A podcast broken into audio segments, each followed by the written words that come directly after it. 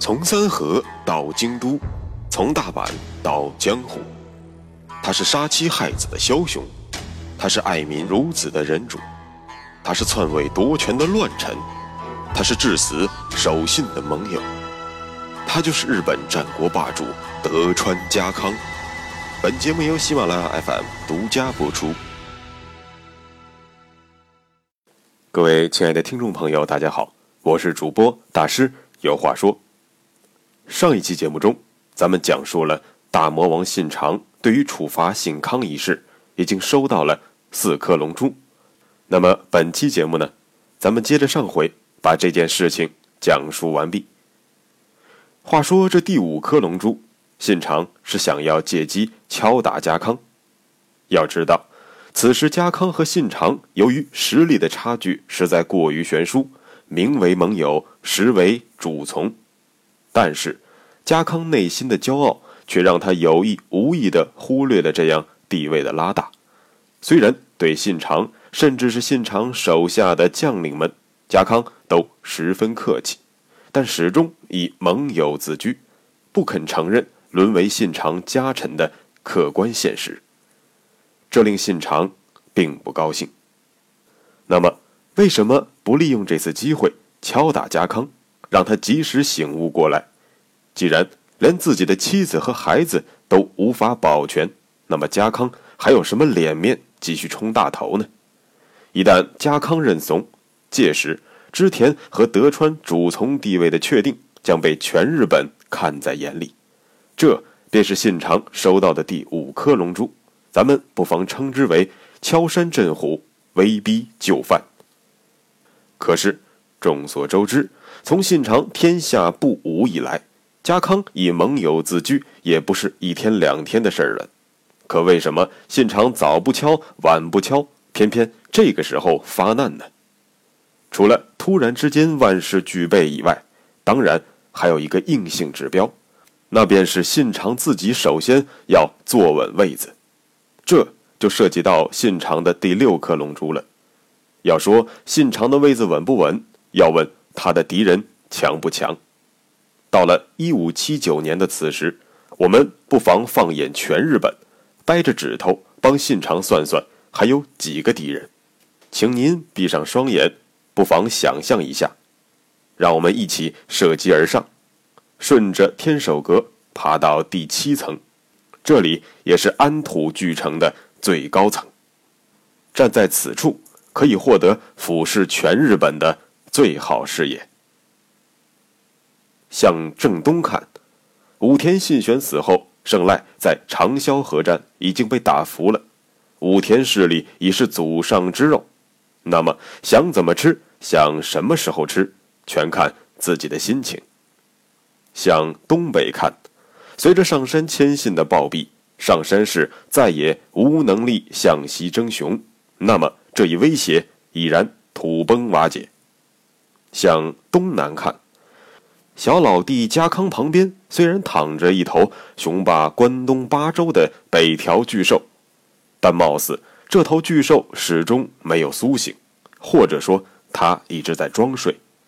没有人能够叫醒一个装睡的人，那么除非自己包围小田园，否则北条氏估计连个屁都不会放的。向西南看，石山本愿寺彻底被打残。甚至连寺庙都要被信长烧得连个渣渣都不剩，而此处的织田大军已经开始整装待发，下一个目标便是四国岛的长宗我部氏，志在必得。向西北看，明智光秀拿下了丹波，进一步消除了来自山阴岛的军事压力，近畿地区安如泰山。向正西看，随着荒木村重和别所长治的灭亡。射津、波摩两国已经牢牢地掌握在了织田氏的手中，手下的小弟羽柴秀吉更是火力全开，毛利氏逐渐落入了疲于防御的被动局面。说到这里，大家应该听明白了，此时的信长在日本的统治地位已经坚如磐石，没有任何一个外部势力再有能力向织田氏发起致命的挑战，因此。此时不敲打家康，更待何时？这便是信长收集到的第六颗龙珠，我们不妨称之为雄霸天下，再无顾忌。照理说，集齐了以上的六颗龙珠，信长有足够的理由和资本向家康发难。但是，信长毕竟已经成为了统御日本的天下人，做事风格虽然越发乖张，但是却不能不顾及伟人形象，起码要做到事出有因，以理服人。至少，如果能做到以理服人的话，还是要尝试一下的。总好过用蛮横的举动留给世人嘲笑和编排的空间吧。说白了，向人发难的最高境界，不是要把刀架在别人的脖子上，威逼别人承认错误，而是要让别人跪在自己的面前，主动忏悔、承认错误，然后你便可以装模作样的发出一系列的感慨。有这样的事儿吗？真的这么严重吗？真是。太不可思议了。可是这样的机会却很难等到，就算信长等到铁树开花，家康也不会傻到自己承认寄予厚望的儿子罪大恶极，简直死有余辜吧？可是这样的事儿偏偏就发生了，信长正要打瞌睡，送枕头的人便如期而至。当然，前来承认错误的并不是家康本人。而是德川家的首席家老，也是家康的亲姑父酒井忠次。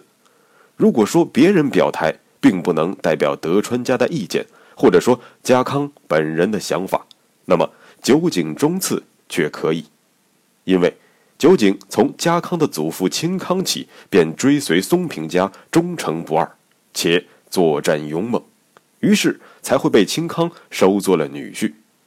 作为辅佐了三代君主的忠次，可以说在德川家的地位仅次于家康本人，所以他的话就可以代表家康，他的意见就可以代表德川家的意见，这就要出事了。更要命的是，忠次见到信长，一时头脑发热，在信长的耐心引导下，竟然向其大吐苦水，而他所说的这番话却从来。没有跟家康商量过，所以说，最要命的威胁往往不是来自于外部。于是便有了以下的对话：如果不是我们能够坚信酒井忠次对于德川家的忠诚，我们甚至怀疑这会不会是事先安排好的。信长特意招来了此时在安土城协助筑城的酒井忠次和大久保忠士，两人同为。德川家的重臣，酒过三巡之后，信长突然发问：“呃，你们也知道，上了年纪的人最希望看到儿子能够成为合格的武士，而女儿嫁个如意郎君。我信长自然也是如此。可是我最近听到一些风评，说我的女婿姓康名声似乎不太好，这是怎么回事？”钟氏在第一时间听出了信长话中有话，便立即回答说：“呃，这个少主血气方刚，这个呃，呃，对了，您听谁说的这些话？怎么能对您乱嚼耳根子呢？”可钟氏话还没说完，身边的钟次便忍不住了：“殿下所言不虚，少主确实勇武，战场上。”连我们这些上了年纪的人，如果作战不利，也会被他训斥的。哦，连您这样的宿将老臣，居然也会被训斥？信长马上来了兴致。大家一定要注意，此时信长已经偷换了概念。原本中次的回答是在战场上遭到了信康的训斥，这原本是很正常的。战场上情急之下。主将骂几句娘还算事儿吗？可是信长断章取义，只字不提战场，而是直接说什么连你都敢骂，信康太不尊老爱幼了，这也太不像话了。讲话的场景一旦被刻意去掉，那便会把再正常不过的情急之怒上纲上线为人品问题。果然，这勾起了中次不愉快的回忆。原来。信康曾经因为中次收了一个侍女，而把这位老姑父骂得头破血流。中次自感，如果信康继承德川家业，自己恐怕是没有好日子过。想到这里，中次也就对信长所谓的传言供认不讳，甚至还多少夹杂了些自己的主观判断。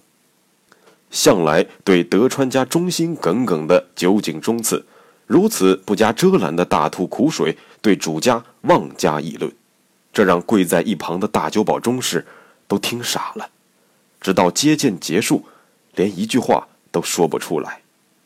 好，很好，特别好，有了这些，足够了。性情暴力是真的，对女儿阿德不好也是真的，住山私通武田是真的，信康处处维护犯罪嫌疑人母亲也是真的，这可都是你德川家的家老自己承认的，信康。我焉能留你，家康？你还有何话说？这便是信长收到的第七颗龙珠，我们不妨称之为“祸从口出，乱自萧墙”。咱们用了两期节目的篇幅，讲述了信长所收集到的七颗龙珠，内容可能有点多，我再给大家重复一遍：第一颗，木秀于林，风必摧之。第二颗性格乖张，不似人君；第三颗夫妻离心，得罪丈人；第四颗东窗事发，反叛坐实；第五颗敲山震虎，威逼就范；第六颗雄霸天下，无所顾忌；第七颗祸从口出，乱自萧墙。至此，七颗龙珠全部集齐，功德圆满。阿弥陀佛，信康，你死定了。讲到这里，我们算讲清了信康为什么该死，而且为什么肯定得死。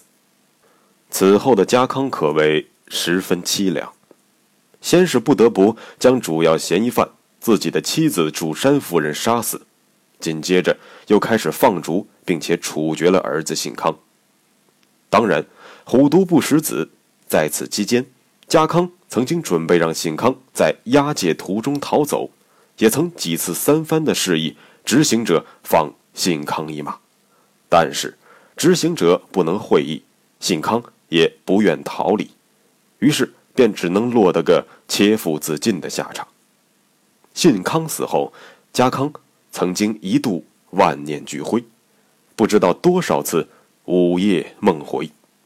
不知道哭湿了多少条床被，一直到关原合战之时，还在不无感慨的仰天长叹：“唉，若是信康还在，老夫何至于托此残躯出阵？”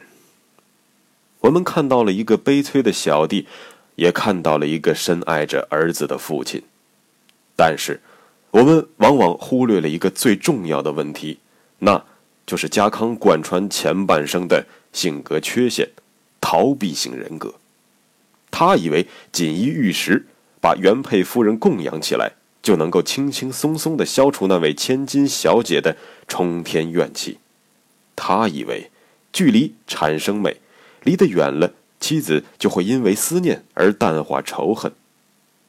他以为虎父无犬子，儿子信康理所应当成为四有青年。他以为，年少轻狂的信康能够从容不迫地游走于母亲和妻子之间，缓和婆媳关系。他以为，只要自己肯放权，儿子就能自然而然地培养出领袖的气质。当然，这些全都是家康自以为罢了。事实上，锦衣玉食没有带来幸福，带来的只有精神上的空虚，距离。没有产生美，产生的只有无尽的哀怨和浓浓的醋意。肆意的放权，没有能够实现压力教育，反而成了揠苗助长。不加点拨，没有让儿子成为婆媳关系的润滑剂，反而构建了两者争夺的战场。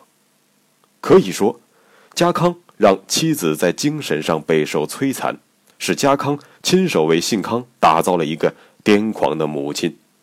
而面对癫狂的母亲和高傲的妻子，信康倍感煎熬。由于从父亲那里得不到任何情感上的沟通和精神上的慰藉，原本温柔善良的信康心智也会多少有些扭曲，才会靠打骂下人、草菅人命来抒发胸中快垒，缓解一丝内心的焦灼，最终走上了无可挽回的必死之路。所以，我们在对家康丧子之痛表示同情的同时，也要以家康为戒，看看一个不懂得表达爱的丈夫和一个不愿意花精力教导孩子的父亲，给家庭带来多么大的伤痛。